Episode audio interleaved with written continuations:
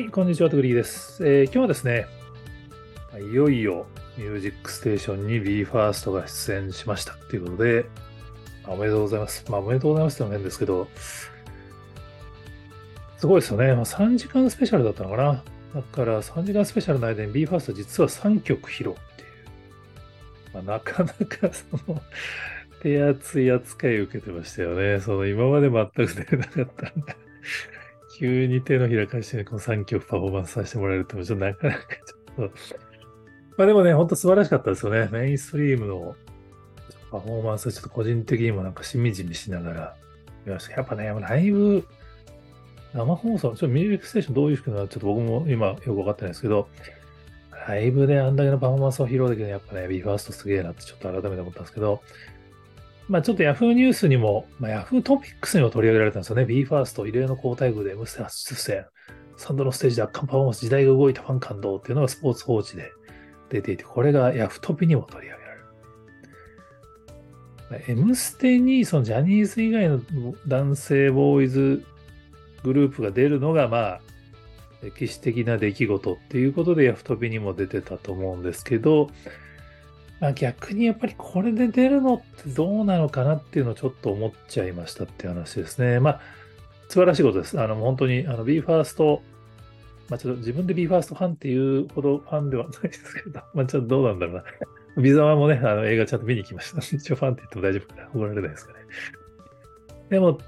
やっぱり、その、まあ、ファンからしたら当然、あの、ミュージックステーションこんだけ出て、しかもね、これ、ミュージックステーションの事前広告で、BE:FIRST が初登場だよっていうのもめちゃめちゃ押されているっていうのが流れていて、まあ3時間スペシャルだから、まあここまでやってるって話はあると思うんですけど、まあ本当しみじみしますよね。ただ、やっぱりその、この BE:FIRST が出る初登場自体、まあ本来アーティストの初登場なら別にファンにとっては常にニュースなんですけど、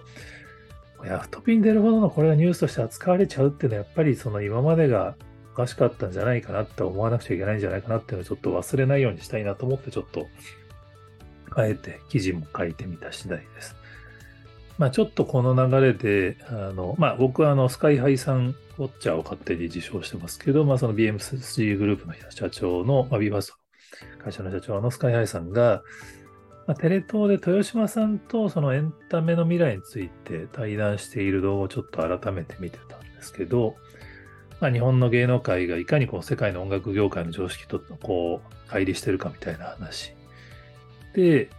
まあ、最近はその海外が増えてるんですけど、やっぱね、印象的なのはやっぱ音楽業界と芸能界が一緒だったのが間違っているっていうのを、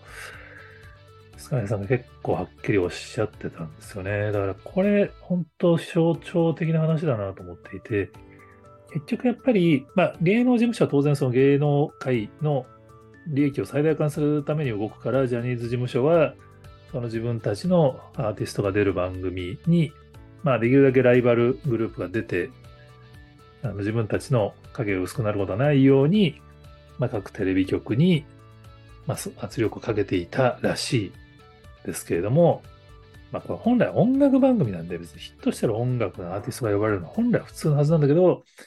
まあ、残念ながら音楽番組も結局その芸能界という構造のもとにテレビ局が運営していたので、ジャニーズ事務所に対して忖度をミュージックステーションがすると、もうね、デビュー1年目から大ヒットをしていて、紅白にも出ていたようなアーティストが、ミュージックステーションだけにはなぜか呼ばれないみたいなことが、まあ、長続きしたっちゃっていたっていう。まあ、今日、